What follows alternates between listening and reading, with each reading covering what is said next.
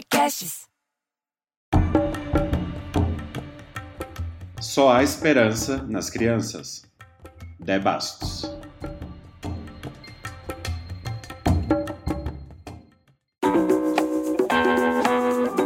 bem-vindo, muito bem-vinda para um novo episódio do Arte de Inspirar, o podcast para quem busca conteúdo transformador. Eu sou o Vitor Bastos e o meu objetivo com essas conversas é levar para você novas perspectivas sobre temas que te ajudará a ser uma pessoa e um profissional melhor.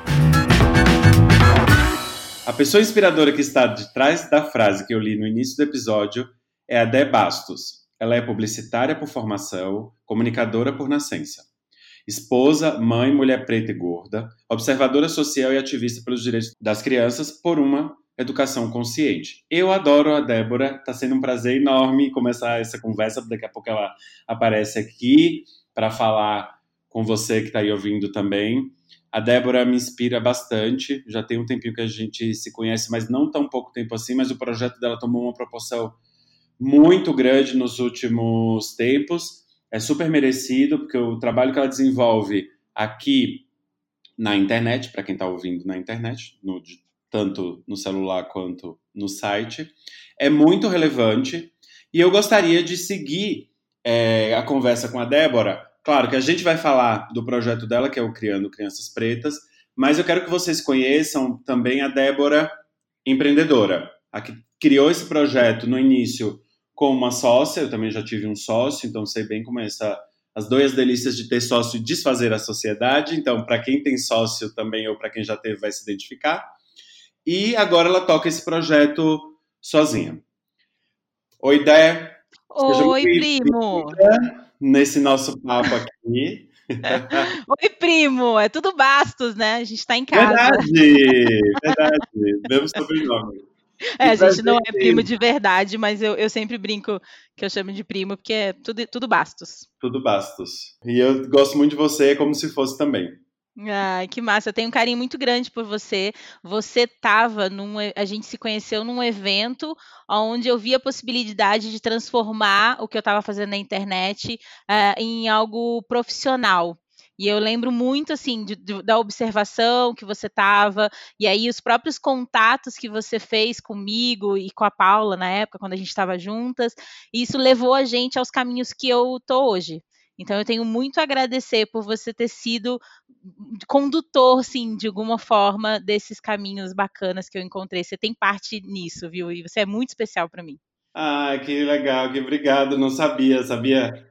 E é engraçado que eu gravei um podcast, o último, antes do seu que vai sair na segunda agora. Uhum. Para quem está ouvindo hoje, segunda, né? É, a gente falou do poder da colaboração. E a Isabela Secato, ela falou muito disso, de que às vezes a gente colabora com as pessoas e revida a colaboração dos outros, não com coisas. E Sim. que muitas vezes o que faz diferença para o outro é você estar tá ali disponível, ouvir, saber ouvir e às vezes o que você fala, né, a forma que você recebe o que o outro tem para dizer e como você elabora isso para retomar essa conversa com alguma informação, com algum insight e tal, isso, isso muitas vezes faz muita diferença.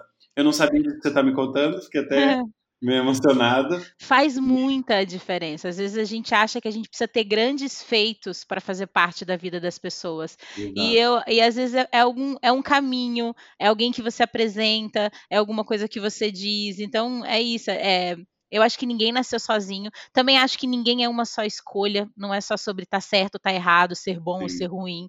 A gente vai se encontrando no caminho. Mas eu sou muito grata a todo mundo que passou pela minha vida e que de alguma forma me fez chegar até aqui, sabe? Tipo, através de você também, eu conheci um monte de gente do, do mercado. E aí, mesmo que talvez não seja você que me apresentou, mas alguém, quando eu falo sobre o Vitor, fala, ah, eu conheço o Vitor. Pronto, eu também conheço, a gente gosta dele, tá feito ali um match e aquilo já é um caminho para um outro outro caminho, né? Exato, exato. Ah, que legal, muito bom. Mas me conta uma coisa e quero que você conte para quem está ouvindo também. Essa sua frase, só há esperança nas crianças, o que é que ela representa para você, que é tão, ela é tão bonita, né? E o que é que ela representa para você e o que é que, o que, é que ela representa para o mundo, né? Explica para para nossa audiência, explica para quem está ouvindo, por favor É uma coisa que eu sempre digo, porque eu realmente acredito nisso. Porque eu sempre fui uma defensora das crianças, nunca pensei muito em ser mãe, mas fui fazer. Eu sou produtora, fui produtora de TV, fui fazer um programa que era sobre partos, e aí comecei a pensar sobre ser mãe. Acabou que planejei o meu filho, e depois que o José nasceu, meu filho que hoje tem dois anos e quatro meses, cara, eu, eu ganhei um novo sentido para a vida, sabe? E aí hoje eu olho meu filho, não é só sobre criança, é sobre futuro, é sobre o que a gente está fazendo agora para entregar um mundo melhor, ou pelo menos um mundo que a gente acredita ser melhor, né, para as nossas crianças. Então hoje eu sou tudo que eu faço de alguma forma é sempre pensando que essas crianças merecem, sabe, uma educação consciente e que a gente pode fazer isso agora.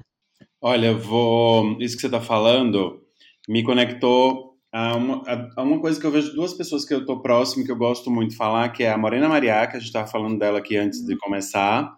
Sim. Inclusive, quem está ouvindo, a Morena Maria tem um podcast que também é gravado aqui no Olá Podcast chamado Afrofuturo.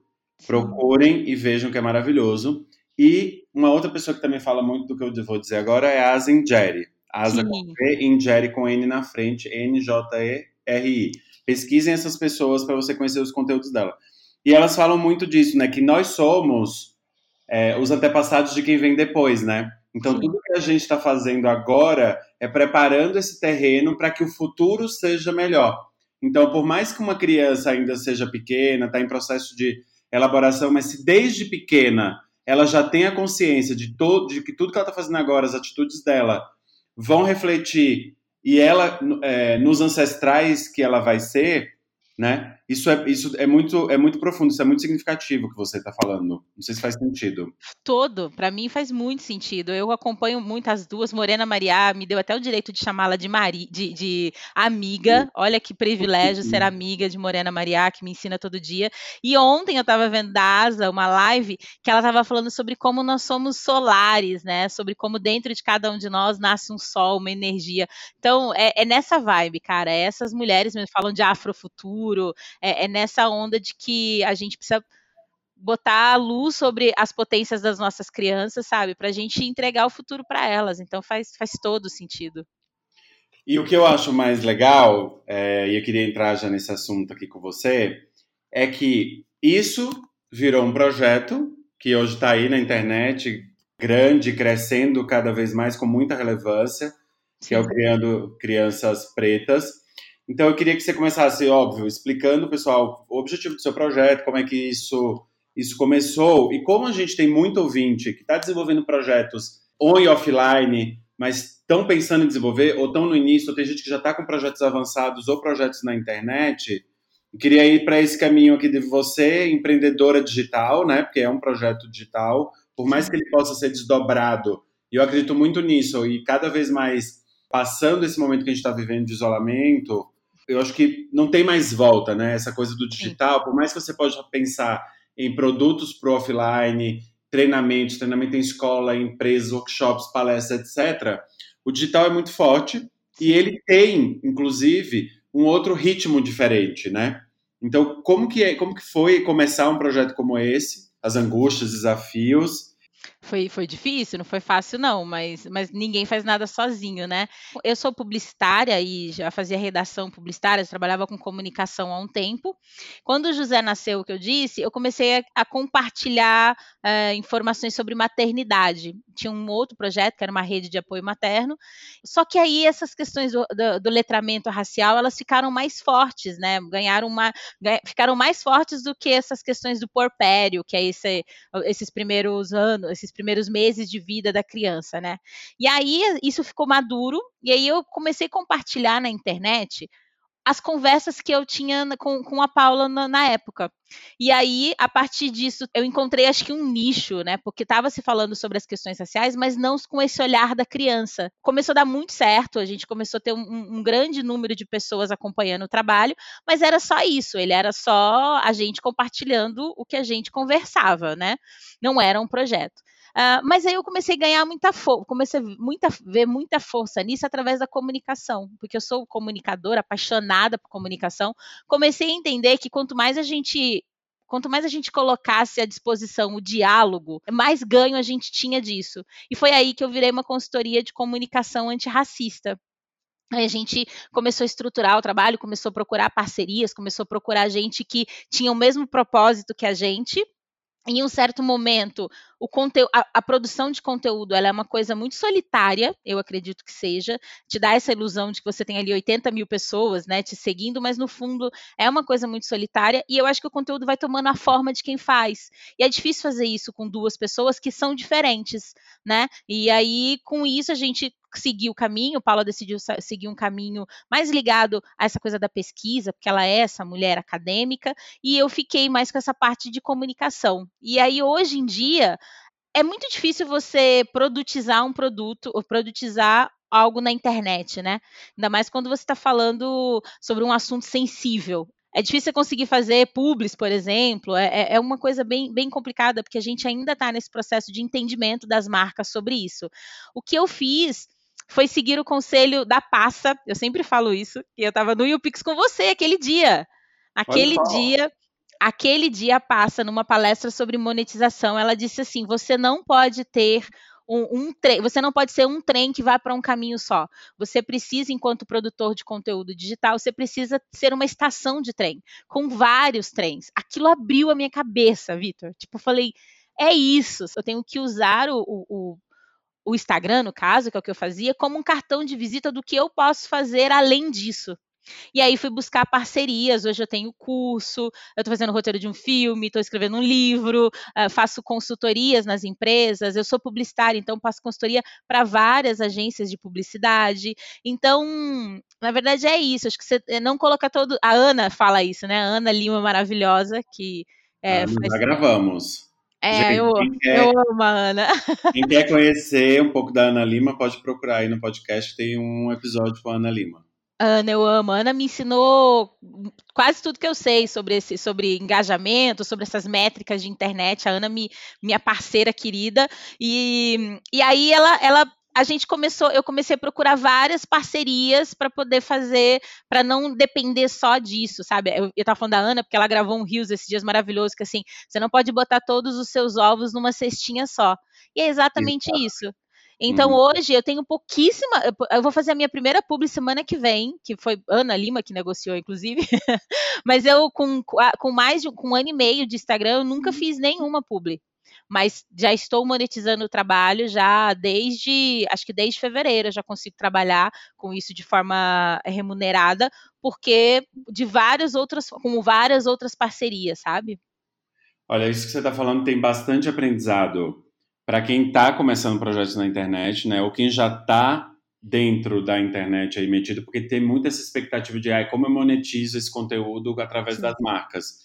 E a gente esquece que é isso que você está falando, de abrir o leque de possibilidades e entender que a partir do seu conteúdo, você pode, por um lado, criar muitos projetos de conexão com marca que não necessariamente são publicidade. Então, como você mesmo falou, ah, eu tenho cursos, eu tenho consultoria, eu tenho workshop, eu posso levar conhecimento para dentro das empresas. Então, isso não deixa, porque criou-se muito esse estigma de, ah, conexão com marca é publicidade. Não, conexão com marca é tudo que você vende para uma empresa que tem um nome, né?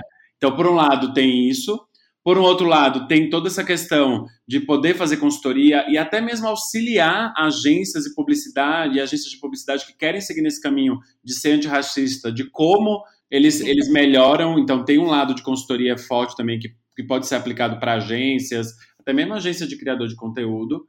Tem um outro caminho, que é um caminho que, que é uma decisão que você pode seguir, que é eu quero também levar conhecimento mais profundo para minha audiência e meu, meu conhecimento tem valor e eu vou fazer cursos também para audiência. Quem quer se aprofundar, quem quer conhecer mais, eu vou compartilhar isso através de cursos, workshops que eu também posso fazer para pessoa física, então elas também podem te ajudar a monetizar, né? Tem N formas de, ou você pode lançar um projeto de crowdfunding, que as uhum. pessoas podem te ajudar a financiar de financiamento coletivo, que as pessoas podem te ajudar.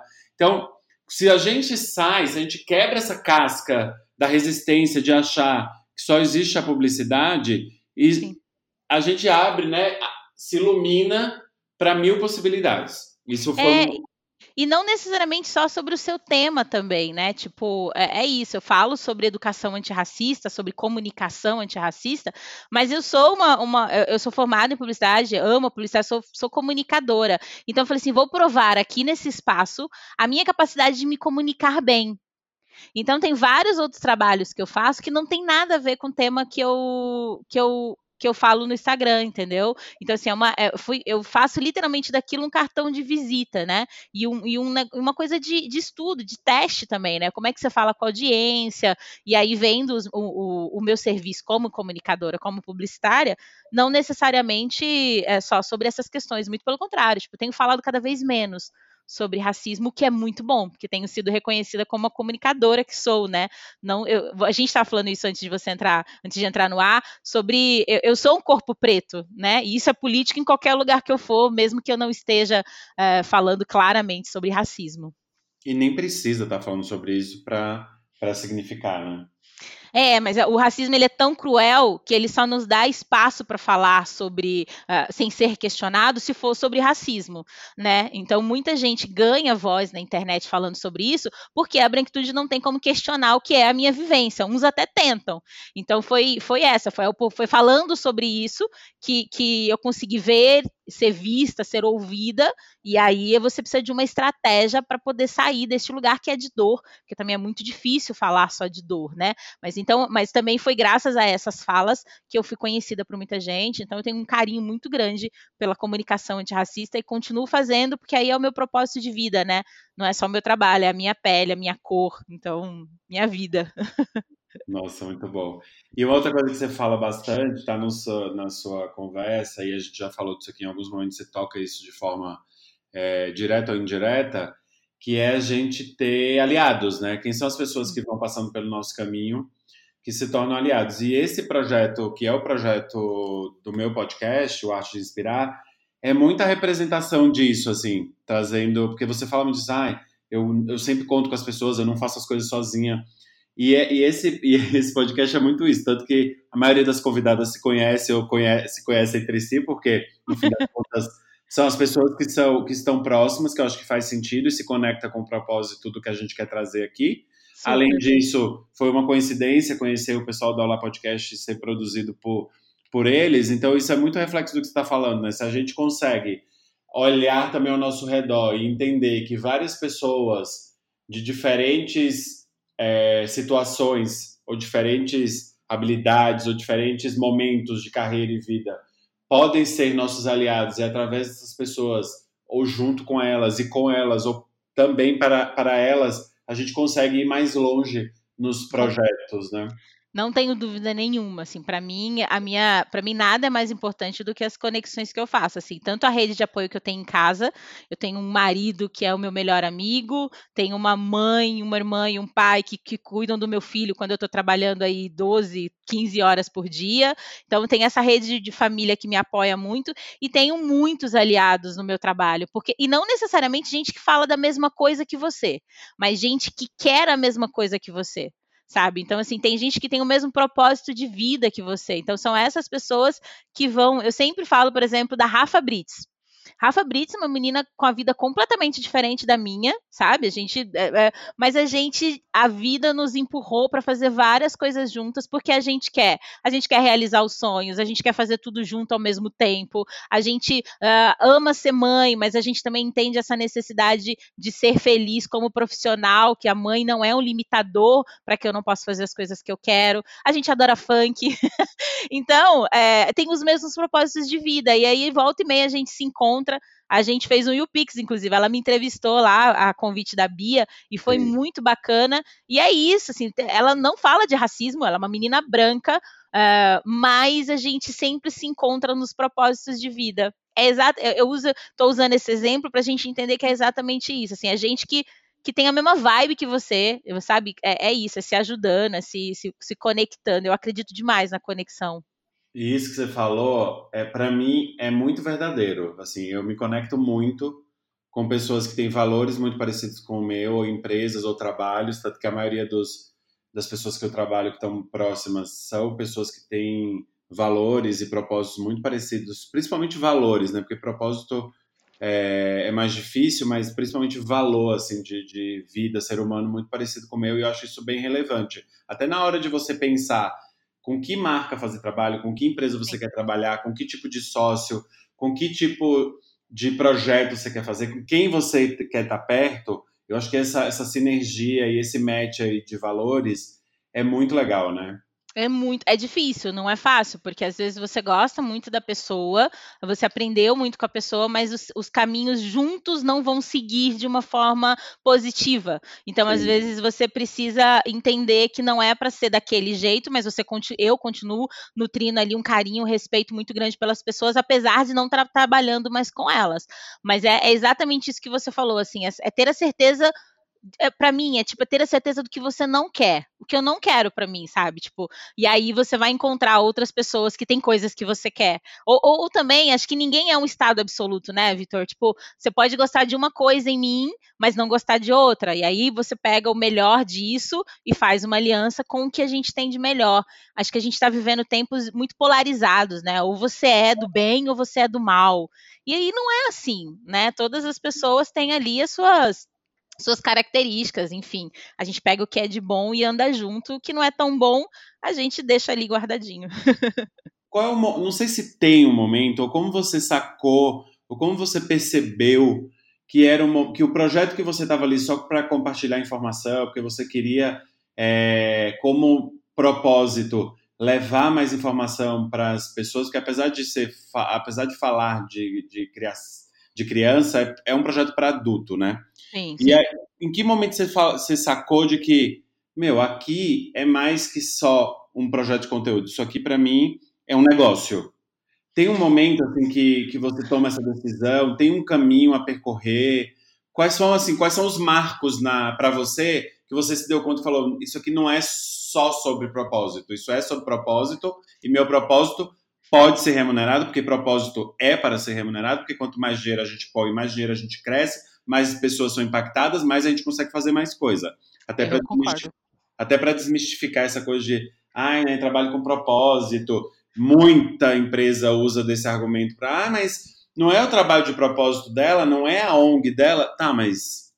Nossa, eu recebo propostas indecentes até hoje. Hoje menos, porque aprendi coisas valiosas com algumas das minhas mentoras. É, Etienne do Jardim, minha amiga pessoal, minha mentora, sempre me diz que entre salvar o mundo e ganhar dinheiro, você tem que ficar com os dois. Porque se você estiver salvando o mundo, mas não estiver conseguindo pagar boleto, não está fazendo certo. Então tem que ter uma.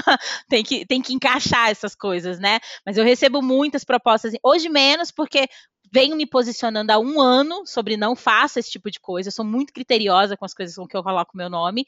É, uhum. E aí eu acho que o, o próprio mercado que já começa a entender que, tipo, não, ela não vai fazer isso de graça só porque é a propósito da vida dela. Quando é que eu comecei a ver que isso podia ser um trabalho? Com a resposta do público, né? É mais essa parada de comportamento do consumidor, né? Quando você vê que você está suprindo uma demanda, quando você vê que você está sendo ali, se, estão citando você como referência num lugar onde não, você não era antigamente, você percebe que aquilo passou, deixou de ser só um, uma rede social pessoal e passou a ser uma coisa de utilidade pública. Então foi nesse momento que eu comecei a ver um crescimento muito grande, uma demanda muito grande de de, de perguntas sobre o assunto. Aí comecei a ser citada, uh, procurada pela mídia para falar sobre o assunto. Eu disse, opa, aqui tem um nicho. Então, e aí foi através disso que eu falei assim: se existe um nicho, eu posso transformar isso num negócio, eu preciso estruturá-lo. Essa foi a parte mais difícil, porque foi, eu sabia o que ia acontecer, eu sabia que ia ser um ano muito insano, de muito trabalho, de muito investimento, uh, mas uhum. foi assim que eu fiz. Eu trabalhei um ano uh, sem ganhar um real, sem ganhar um centavo, trabalhando muito, muita entrega, muita entrega. Eu estava em todos os lugares possíveis, porque eu precisava ver e ser vista. Uh, então, eu trabalhei para criar essa autoridade, é, para criar essa, essa identidade digital. Né? Se a gente está falando do digital, você precisa ser uma pessoa com uma presença marcante no digital. Então, eu trabalhei um ano de forma incansável, foi muito, foram muitas noites aí. É, a saúde cobrou um pouquinho, mas valeu a pena, porque deu certo o planejamento. É planejado mesmo? Ou tem muita coisa que vai acontecendo no meio do caminho e a gente vai mudando de rota e vai aprendendo com a demanda que, que vai aparecendo? Eu acho que é os dois. Na verdade, quando eu digo planejado, não é que foi planejado cada passo, mas eu sabia muito, eu sabia o que eu queria eu uhum. sabia qual, o que eu tinha para fazer, tipo assim, porque é, importante é você saber quais são os recursos que você tem. Então eu tinha plena consciência do que eu tinha, de o que eu queria fazer, sabe? E qual era como, como qual era a possibilidade que eu tinha de chegar até onde eu queria. Um exemplo prático disso, né, para não ficar muito na falação. É, eu não tinha grana para investir, para crescer, né? Não tinha tal, mas eu sabia que aquele assunto era um assunto que interessava a muita gente, que tinha muito mais visibilidade do que eu. Então eu comecei a procurar essas pessoas, apresentar o trabalho. Então essas pessoas falavam do meu trabalho. E aí, com gente que tem visibilidade falando do meu trabalho, eu tinha um crescimento. Quanto mais crescimento eu tinha, mais eu era procurada. Então, o que, que eu tinha? Eu tinha muita disposição e eu tinha um conteúdo bacana. Então, onde eu Sim. queria chegar? Eu queria ter um número maior, porque números na internet, eles não significam uh, quase nada, mas eles fazem parte uh, de como você é ouvido. Não, não, adianta, não, adianta a gente mentir, né? Os números eles são importantes para que as outras pessoas te enxerguem. Então eu precisava de alguns números e aí fui procurando esses aliados para dizer, olha, vem aqui, vem conhecer meu trabalho, eu faço isso, isso, aquilo. E aí essa pessoa me indicava e assim eu fui ganhando um número considerável. Eu tenho um ano e meio de perfil, eu tenho quase 80 mil seguidores de forma orgânica. Eu nunca impulsionei para ganhar seguidores. Não que isso seja uma coisa ruim, mas é porque eu também não tinha dinheiro para fazer. Então, foi procurando esses aliados, sabe? Então, isso foi planejado. Mas aí é claro que no meio do caminho outras coisas vão acontecendo. E eu acredito, de verdade, Vitor, que quando você bota energia numa coisa, acontece. Se você bota energia, se você bota dedicação, se você bota trabalho, é, a coisa acontece. É, eu sempre brinco com meu marido e falo assim: meu Deus, cuidado com o que a gente deseja, porque se você deseja de verdade, você vai trabalhar para isso. E aí as coisas, as coisas acontecem, cara. Elas acontecem. Primeiro, super inteligente, né? Uma estratégia de meu, não tenho dinheiro, não vou conseguir impulsionar. Instagram, Facebook, querido, sorry, não vou te dar minha grana, Black Money não. Desculpa Até aí. Nem tinha, né, amor? Eu... No caso eu nem tinha, então tinha que se virar Exato. mas, exato, não é verdade. E, mas ao mesmo tempo você conseguiu hackear o sistema com Sim. uma estratégia diferente. E, mas me conta um pouco mais disso. Acho que talvez as pessoas podem estar curiosas de saber, porque acho que isso é uma, uma realidade de muita gente que, que começa projeto no digital, né? De, ah, eu preciso crescer. Eu tenho uma crença de que os números não são os mais importantes da internet. Mas isso não é uma discussão minha, isso é uma discussão. É, tem gente que fica muito focado no número e sabe defender sobre o número. Eu parto de um outro lugar, que é a uhum. defesa sobre o que você construiu de acordo com sua trajetória inteira, tudo que isso representa e o quanto isso tem relevância para outra pessoa que vai ser impactada por isso. Mas óbvio que óbvio que muita marca e, e ainda estão muito ligada no, no número, né? ou no que é, às vezes não é um número, tá falando de número porque é projeto digital, mas Sim. se você fala de palestrante, o cara quer o mainstream, é o cara que, o que está na boca de todo mundo. Se você fala de uma campanha publicitária, ah, quem é o que está na novela das oito da Globo, porque ainda é relevante, está na novela. Então a gente está falando dos números porque é digital, mas quando a gente expande isso para outras áreas, né? É, e aí até mesmo empresa, que muitas vezes colocam tantas regras, a pessoa tem que ter passado por isso, tem que ter feito universidade não sei aonde, não, não, então, desde o processo de seleção de uma empresa, que é relevante você ter estado nos melhores lugares, nas melhores empresas, nas melhores universidades, aí, aí a gente vai desdobrando isso para outros lugares, né? Essa coisa do número, por exemplo, é, é muito complicado, porque a internet te dá essa sensação de que você é influenciar, você influencia alguém, e na verdade, para mim, você não influencia ninguém. Porque quem está ali já concorda com você, enfim, é, para mim não é, não é sobre número, quando a gente está ali é porque ela já está de acordo com, que, com o que você Exato. pensa, né? Então você não influencia muita coisa, só vai todo mundo ali para o mesmo lugar sempre. Mas enfim, essa é coisa do número que eu disse, não é que o número, não é que o número seja o mais importante. É, depende muito do que você quer. Né? Eu queria fazer uma presença digital. Eu queria ser é, a referência, queria ser lembrado quando a gente falasse sobre a criação de crianças pretas, a criação consciente, na verdade, a criação de crianças antirracistas. Então, assim, para isso, queria usar o, o Criando Crianças Pretas do Instagram como um, como um cartão de visita. Então, assim, não é que eu queria número para que. Eu queria número porque era importante ser, ver e ser vista. Mas isso não era definitivamente a prioridade. Não era para isso que eu trabalhava. Isso era uma consequência de um trabalho, de uma estratégia que estava dando certo. Sim. Dá para entender? Não é que eu estava em busca do número. Tanto que eu tinha três metas. Eu tinha 10 mil, 50 mil, e aí depois dos 50 mil, a minha próxima meta é, é bem para frente, então, para mim, eu parei de, de, de, fazer essa.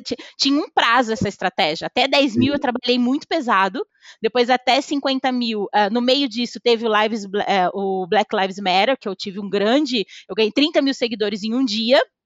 Então, assim, tinha um planejamento, e esse número ele significava o quanto eu podia provar para o mercado de comunicação que eu sabia o que eu estava fazendo. Boa. Entendeu? E nesse, e nesse, caminho de você ir atrás das pessoas que eram mais relevantes, o que é que você fez? Era mandava direct, era e-mail, era alguém que conhecia alguém, conhecia alguém? Conta pra era... gente um pouco, porque acho que tá todo mundo curioso de saber isso. Era todas essas estratégias. Primeiro tinha que ser genuíno. Eu acredito demais que as coisas precisam ser genuínas. Você precisava. Eu pegava alguém que eu gostava muito do que fazia, que eu tinha uma, é, que eu tinha uma afinidade, que eu, que eu tinha os mesmos valores. Isso aconteceu muito, por exemplo, no universo da educação parental. Existe hoje uh, muitas pessoas, muitas mulheres, geralmente são mulheres que fazem é, que fazem educação para pais e mães sobre uma educação, uma criação com apego, sobre disciplina positiva, sobre comunicação e educação não violenta. Então, aquele conteúdo era muito relevante para mim, porque aquilo de fato fazia parte da minha vida. Eu aplico essas coisas com o meu filho.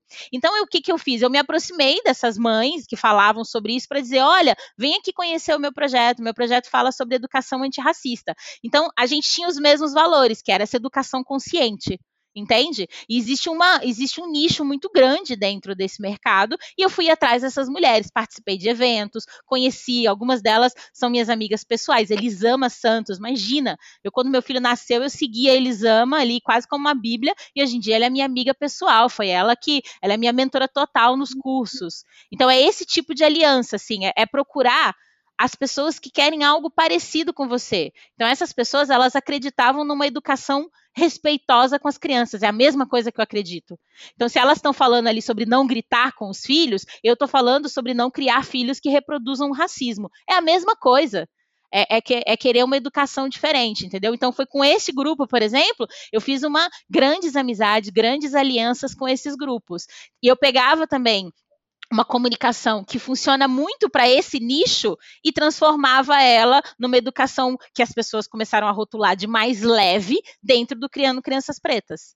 Então, uma outra estratégia é a linguagem, porque a gente, dentro de um nicho, acaba falando sempre do mesmo jeito. Então, quando você diz de uma forma diferente o que as pessoas também querem ouvir, mas elas não estão tão conectadas com a linguagem, isso também foi uma das minhas estratégias. A linguagem foi uma das maiores, uma das maiores potências do meu trabalho, é a forma didática leve e bem humorada, né? Porque eu sou essa pessoa besta que adora fazer uma piada, adora brincar. Isso também faz par fez parte das minhas estratégias.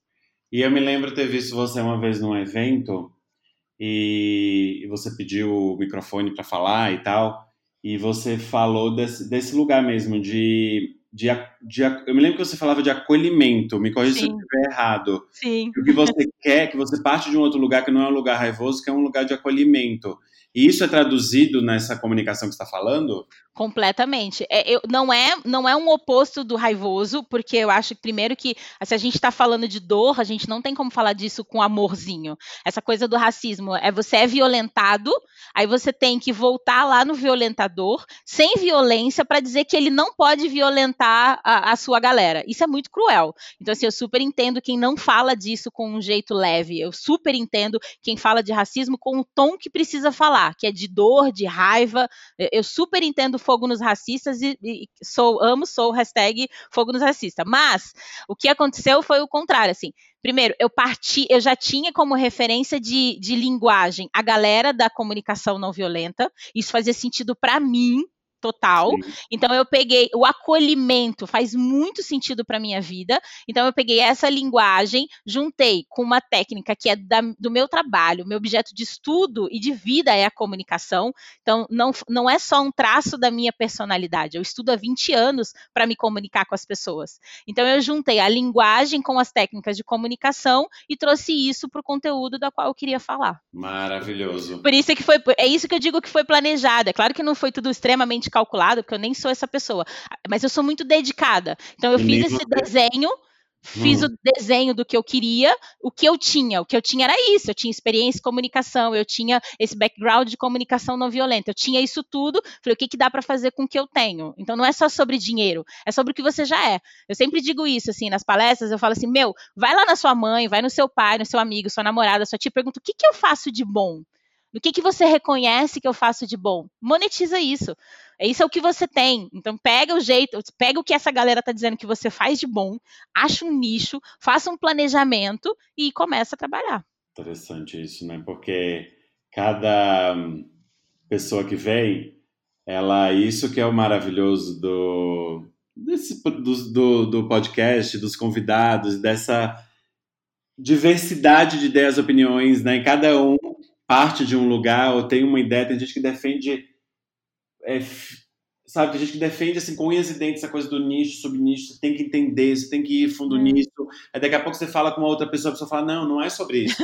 Cara, é sobre se conectar muito profundamente é, através do que você é, da sua personalidade, e a pessoa vai se conectar do outro lado com isso.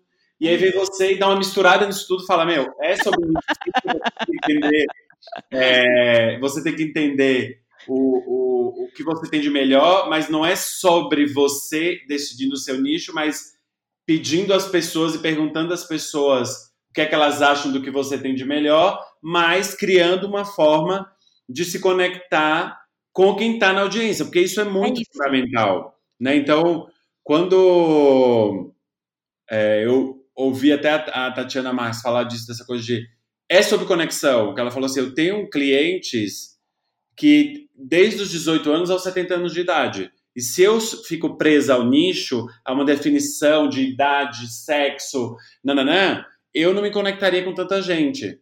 Sim. Né? Então, no fim das contas, não tem uma regra, né? Não tem. Não tem uma regra. Tem você ser fiel a você. Porque também tem isso, assim, acho que para mim a única regra é ser fiel a mim, ao que eu acredito. Porque, é, por exemplo, eu também sou feita de muitas coisas. Eu sou uma pessoa negra que se descobriu negra aos 30 anos, eu sou casada com um marido branco, eu sou, eu tenho um, um aprendizado muito grande com as religiões afro é, de matriz africana, mas eu fui nascida e criada numa igreja evangélica extremamente tradicional a vida inteira. Então eu toco música clássica porque eu aprendi nessa igreja a tocar com partitura, mas eu amo funk. Eu sou essa mistura de tudo isso junto. Então também tem isso, encontrar quem também é, é igual a você, assim, pode ter gente que está falando sobre cultura africana, mas que tem uma, uma, uma afinidade muito grande com, com, com cristianismo. Então, assim, se encontrem nesse rolê. Tem gente que gosta de, de tocar piano, mas que também curte um pagode. Então, é, existe existem muitos subnichos, não é o que o mercado diz para você que é subnicho, é sobre gente. Se você começar a dizer sobre o que você gosta, você vai encontrar mais gente que diz que, que, que, também gosta daquelas coisas. Sabe um exemplo prático disso que eu tô falando? Eu fui fazer um curso e fiquei com muito medo de fazer um curso. E aí a equipe que trabalha comigo, que é uma equipe maravilhosa, a Paola virou para mim e falou assim: duas coisas sobre curso. Primeiro, para você dar um curso não significa que você é uh, a, o PhD universal daquilo, que você é a pessoa que mais sabe sobre isso. Não é isso. Fazer um curso é sobre juntar toda essa produção de conteúdo que você já tem solta na internet num só lugar. Então, fazer um curso é sobre juntar tudo isso, é quase uma curadoria. Outra coisa sobre curso: a pessoa que paga para ouvir você falar, ela quer ouvir você falar. Se ela, o, a, as questões raciais é um conteúdo extremamente democratizado na internet. Você abre o Google, bota lá, você vai encontrar infinidade. Tudo que eu digo tá lá. Não sou eu que digo, não sou eu que criei. Mas se a pessoa ela tá no seu Instagram, se a pessoa tá comprando o seu curso, é porque ela quer ouvir você falar. Ela quer ouvir o seu jeito de falar. Enquanto mais fiel você for a você mesmo, mais você engaja as pessoas. Tem, a gente ouve muito dizer, né? Ah, não, porque tem que ter conteúdo autêntico, né? E aí fica essa coisa meio subjetiva. Mas, mas, eu concordo que tem que ter conteúdo autêntico, só que autenticidade não é a mesma coisa que originalidade. Ninguém tem, que, ninguém tem, que, inventar roda, tá tudo inventado, tá tudo dito. Autenticidade é sobre ser fiel a você. É o seu jeito de falar sobre o que todo mundo já está falando. Eu Isso sei, tem muito valor, né? É que parece que é um troço assim. Você tem que ser autêntico. E aí, quando você fala que tem que ser autêntico, parece que existe uma receita de bolo. Ah, e, não... Na verdade, a autenticidade é isso que você falou. É, é você ser quem de fato você é e não criar um personagem, não produzir nada que você, inclusive, depois nem sustenta, né? E você vai, ainda assim, você vai ser taxado de personagem, porque quando a gente assume quem a gente é, quando a gente assume que a gente está no meio, que a gente é a mistura de um monte de coisas, também vai ter gente dizendo que isso não é natural, porque ou você é oportunista, ou você é... Então, então vai ter rótulo de todas as, de todos os jeitos vão te rotular.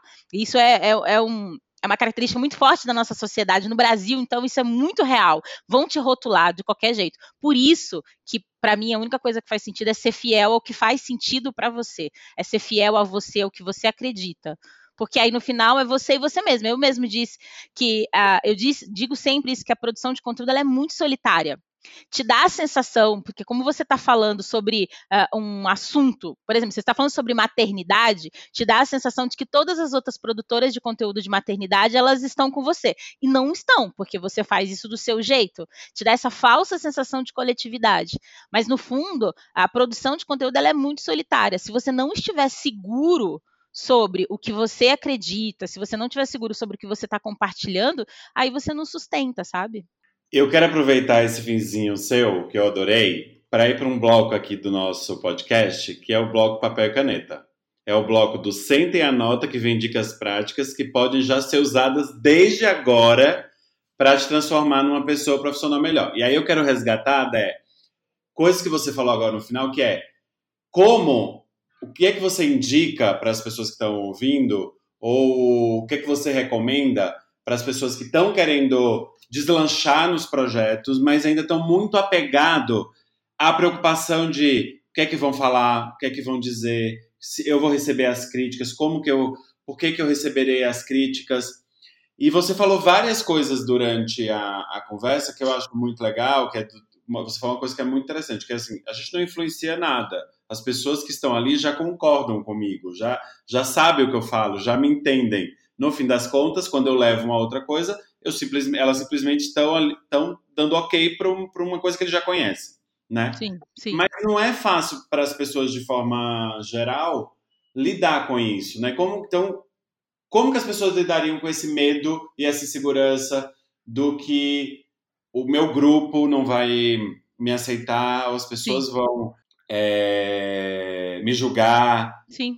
Como que é isso, assim, para você que tem um projeto eles, mas eles vão mesmo, assim que nem a gente julga os outros, eles vão mesmo, é normal. eu acho que, é, não tem jeito. Mas o que eu faço são duas coisas: é olhar por, por isso que é muito importante para mim ter as coisas desenhadas. A Rafa, minha parceira, a Rafa Brice, ela, ela é a da cartolina. E aí teve um momento que eu fui conversar com ela e ela falou: Mas o que, que você quer da vida? Eu falei: Eu quero tudo, Rafa. Eu quero fazer tudo ao mesmo tempo. E ela falou: Beleza, a gente pode fazer tudo, mas a gente tem que ter prioridades e tem que ter tudo desenhado. Então eu sou a louca do post-it, a louca da cartolina, que tem aqui tudo desenhado de o que eu quero. E é muito importante você colocar no final desse seu projeto o que você de fato quer, porque aí você enxerga para isso. Um exemplo meu, é, eu criando crianças pretas é para que as crianças pretas possam ter paz e para que as crianças pretas possam sonhar e para as crianças brancas não sejam os próximos racistas filas da puta no mundo. Beleza? Eu vou ver isso agora? Dificilmente. Eu vou ver isso, isso vai acontecer. O meu trabalho é num propósito que provavelmente vai acontecer daqui a algumas gerações. Então, tudo que eu faço, eu volto para lá e falo assim: meu, isso faz sentido pro que eu quero, pro, pro pronto, pro ponto onde eu quero que o meu trabalho chega. E aí eu tenho que ser fiel a mim mesma e ao que eu quero.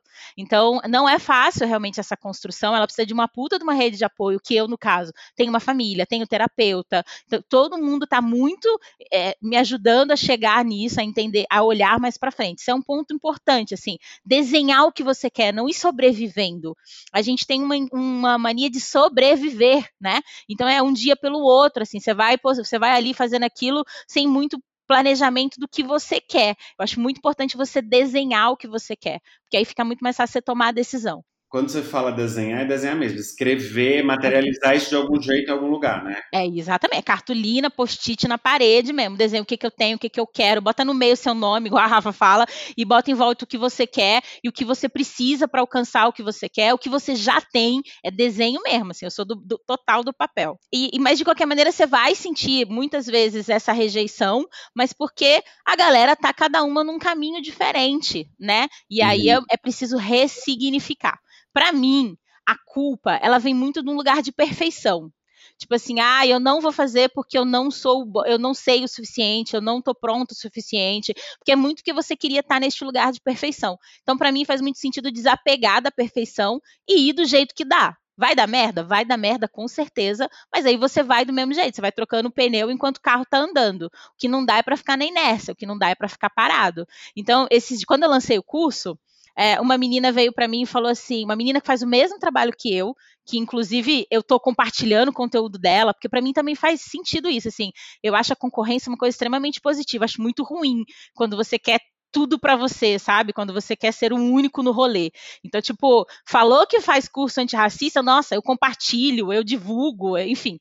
E essa menina veio falar comigo para dizer isso, meu, eu tô fazendo um curso e você me inspirou muito porque você não tem medo de falar, você foi lá e fez, né? E isso é muito inspirador. Eu virei para ela e falei, amiga, você é louca. Meu nome é medo, meu sobrenome é medo. Eu só tenho medo. Eu sou puro medo. eu fiquei sem dormir no dia de lançamento de tanto medo que eu tava. Mas eu fui com medo mesmo, sabe qual é? Porque ou a opção era ir ou não ir para ficar no mesmo lugar que eu tô agora, amor, eu não nasci para ficar parada, não. Então eu vou com medo mesmo. E aí, e uma coisa valiosíssima é dizer que você tá com medo na live de lançamento do curso, a cada três palavras dizendo, gente, eu tô com muito medo. Gente, eu tô com muito medo. e aí as pessoas falavam, não tem medo, vamos lá, vai dar certo, vamos comigo. Você vai errar, você vai errar um monte de vezes, e aí você vai ter outras milhares de chances de acertar, sabe? Então, é isso, eu vou com medo mesmo. E dizendo que eu tô com medo no caminho. Enquanto eu tô indo, eu tô dizendo que eu tô com medo. Olha, eu achei maravilhoso disso de você falar é, de desenhar o que quer ir vivendo, sabe por quê? E aí já ainda estamos aqui no momento papel e caneta.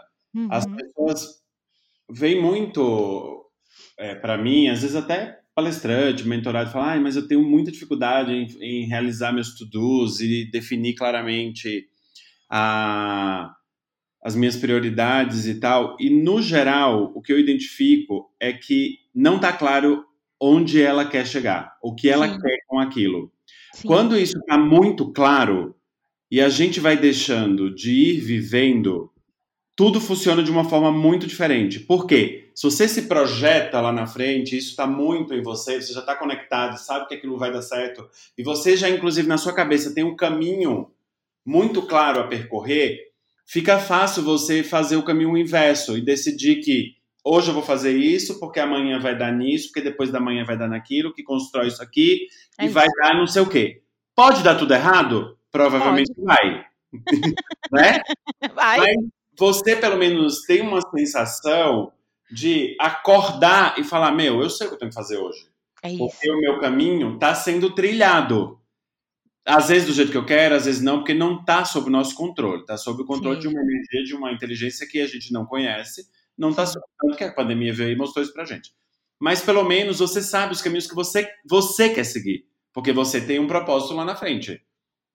Então, outra, outro toque, né, é aquela coisa de se está muito perdido, porque não está claro, você tem que fazer atividade, não, não, isso serve até para gente que trabalha no CLT, porque isso é muito comum as pessoas falarem, sei, sei, sei, sei para onde que isso vai dar, então, se não está muito, porque você pode estar no trabalho CLT e está muito claro para você qual caminho você tem que percorrer, onde que a empresa quer chegar, quais são as diretrizes, quais são os valores dela, e isso vem desdobrando de cima a baixo de executivos a todo mundo em atividades muito concretas do que você tem que fazer, porque está claro para todo mundo onde você quer chegar. Mas? Sabe uma outra dica prática também? É que assim, você não precisa saber onde você quer chegar também, porque é, é faça, plano, faça planos a, a, longo prazo e faça planos a médio e a curto prazo.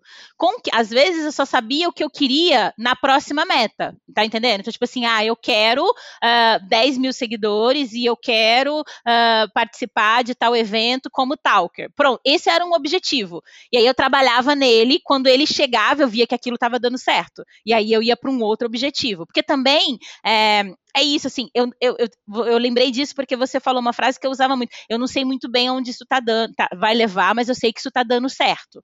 Eu sei que eu estou fazendo certo, então eu vou continuar fazendo. Hoje, Sim. depois de um ano e meio, eu sei por que, que eu estava trabalhando tanto sabe? Mas quando, quando você também tem planos menores, quando eu tinha uh, é, metas a curto prazo, é, com isso eu também conseguia, com isso eu conseguia realizar mais fácil, porque também não dá só para viver de planejamento. Você precisa de resultados não, alcançados. Pra, você precisa de resultado para conseguir seguir. Então eu tinha, eu ainda tenho metas muito curtas, assim, tenho as de longo prazo, mas tenho as curtas, e aí eu vou correndo atrás delas.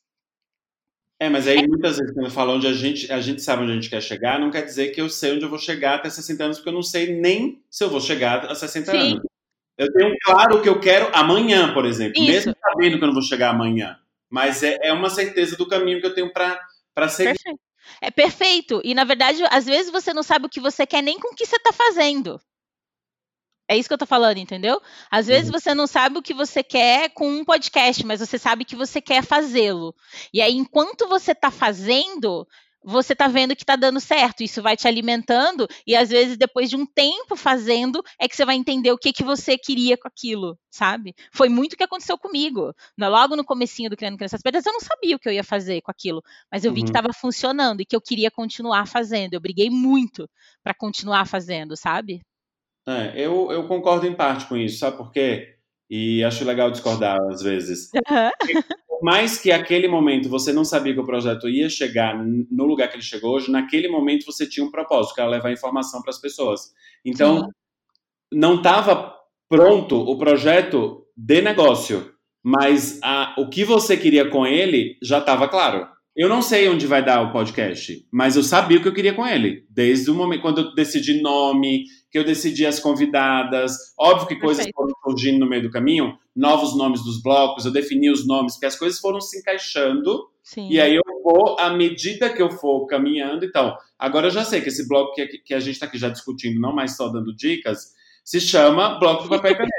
muita gente falou, é, muita gente falou que, que pegava papel e caneta na hora de anotar as dicas. Então eu dei o nome. O próximo bloco que é o que a gente vai entrar agora, que é o bloco de indicação para inspirar. Então você, eu vou te pedir para indicar alguma coisa que você viu recentemente, que ou um vídeo, um, um livro, um autor, um documentário, uma série, o que você quiser, que você acha que pode inspirar as pessoas. Então agora tem esse bloco, que é o bloco indicação para inspirar. Ou seja, ou seja Débora, para de falar que a gente precisa para o próximo bloco.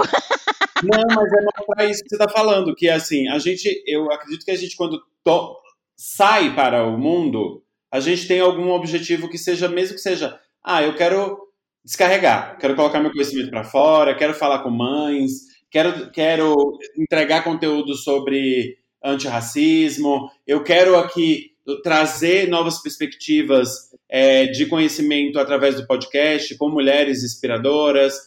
Eu, eu sei disso. E depois ah. a coisa vai se construindo, mas eu, a princípio, por exemplo, no primeiro episódio, eu fiz roteiro.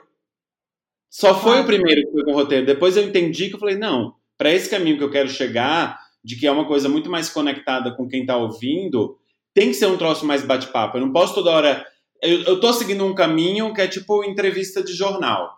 A pessoa tá seguindo um caminho, seguindo um caminho, daqui a pouco vem o entrevistador e pá! Uma outra pergunta Sim. Cara, não tem nada a ver com o que a gente tá falando.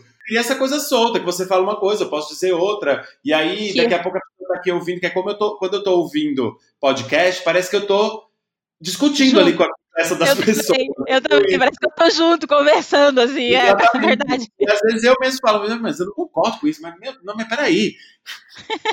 Na verdade, eu só fiz essa observação é, porque eu também, falando que precisa ter um desenho inteiro, parece que você tem que ter o plano todo.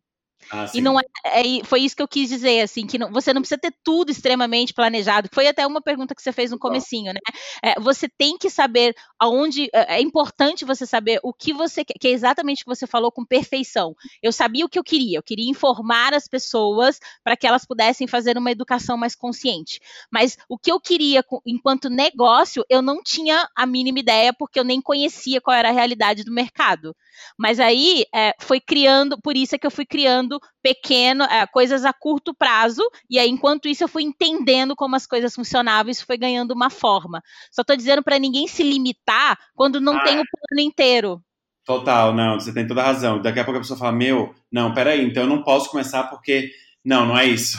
Entendi. É isso, perfeito, exatamente. Comece de algum jeito. Às vezes a gente realmente não tem tudo, você tem toda a razão. E é sobre inspirar, né, meu? É, eu acho que, assim, eu dou, hoje eu dou aula é, de criatividade numa MBA, e aí, para mim, os processos criativos passam muito pela essa por ter referências, né? E pelo diferente do que é você. Então, uh, consumir coisas fora da sua bolha é um excelente insumo para criatividade. Então, por exemplo, uh, eu falo muito sobre maternidade, falo muito sobre, uh, sobre famílias, né? Eu adorei uma coisa que mudou a forma como eu falo sobre isso, foi assistir um seriado chamado Pose.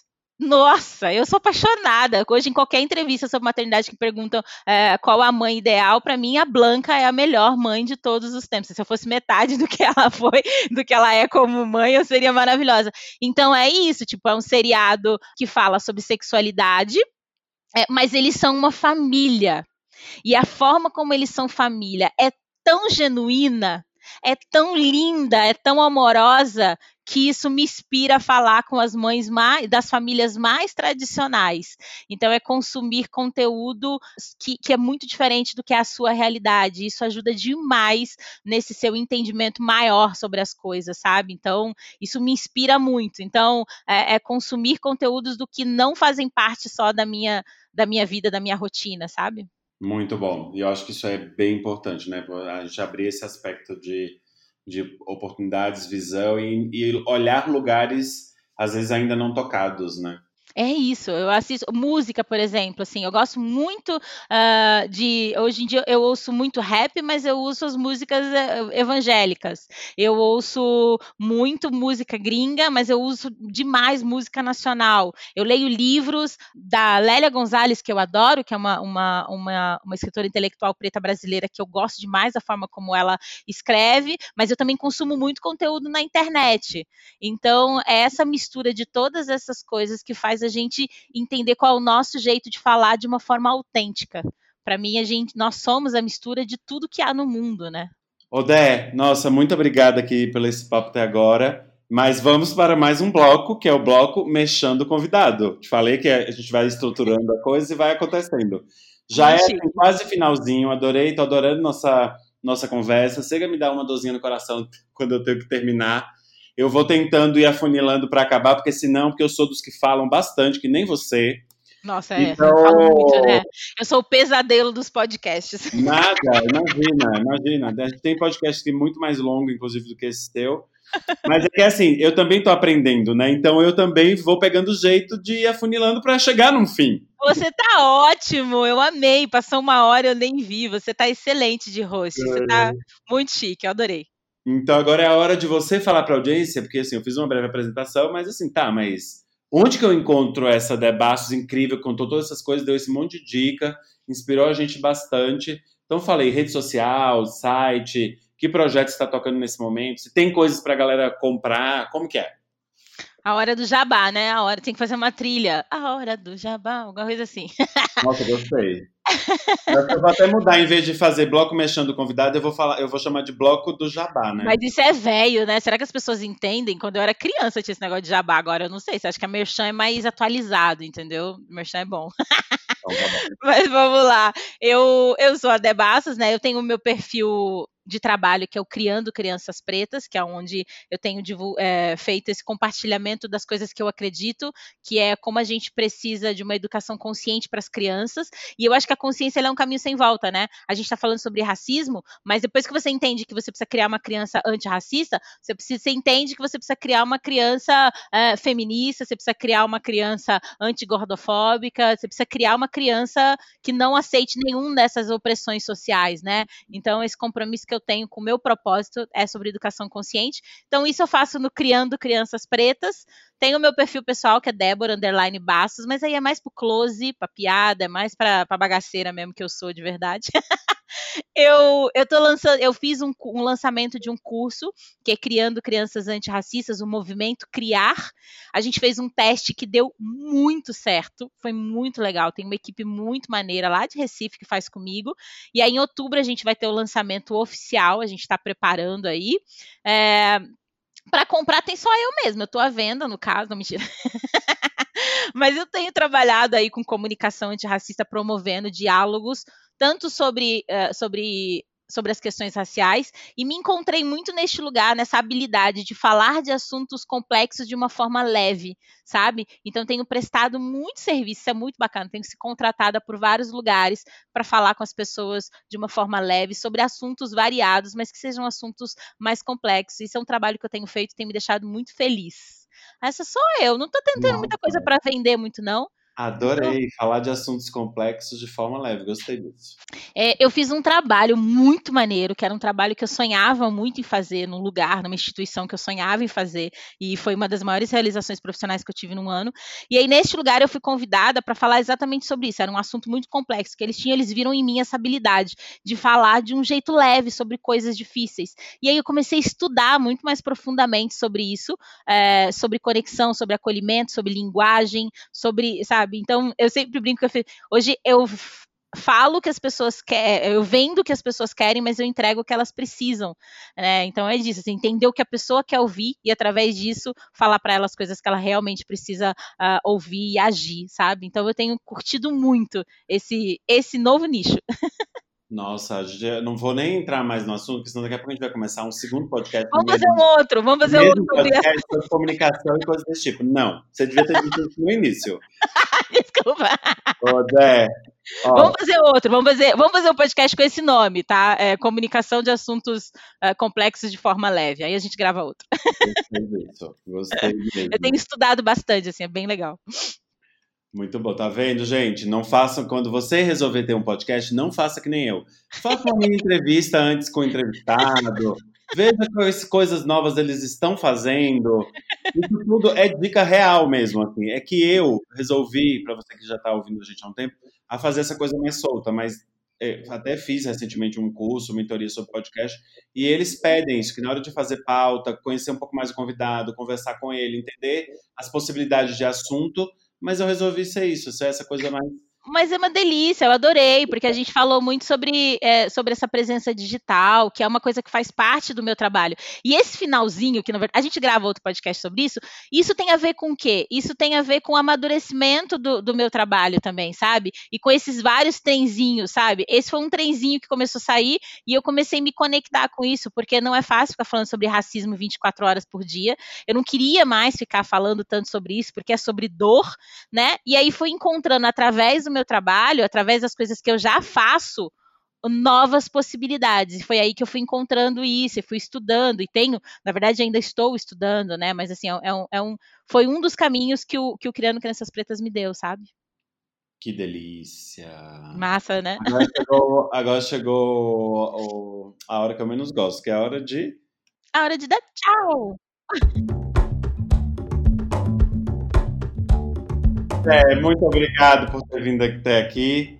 Quem está ouvindo, espero que esse episódio também tenha sido super inspirador para você. A Dé é uma pessoa super inspiradora. Então, espero que a gente continue essa conversa. A gente está sempre criando conteúdos. Então, Débora, semana que vem, inclusive, a semana inteira vai ser dedicada a você no nosso Instagram, porque a gente Ai, produz conteúdo. É, a gente produz conteúdo todos os dias sobre o episódio, sobre o que falou aqui, principais insights, frases e tal. Super legal. Quem ainda não segue a gente no Instagram é Arte de Inspirar Podcast. Para você que curtiu esse episódio, dá o clique aí, segue a gente, para que vocês fiquem sabendo dos próximos episódios. Toda segunda-feira tem episódio novo. Eu sou o Vitor Bass, fundador de uma agência de curadoria de palestrantes chamada Tambor. E você Maravilhosa pode... referência. Muito obrigado. Temos muitas mulheres e conversas potentes dentro, da nossa, dentro do nosso casting. E aí vocês também podem me encontrar no LinkedIn, no Instagram, com o mesmo nome, Vitor Bastos. Obrigado e até um próximo episódio. Obrigado, Dé. Obrigado, querido. Até mais.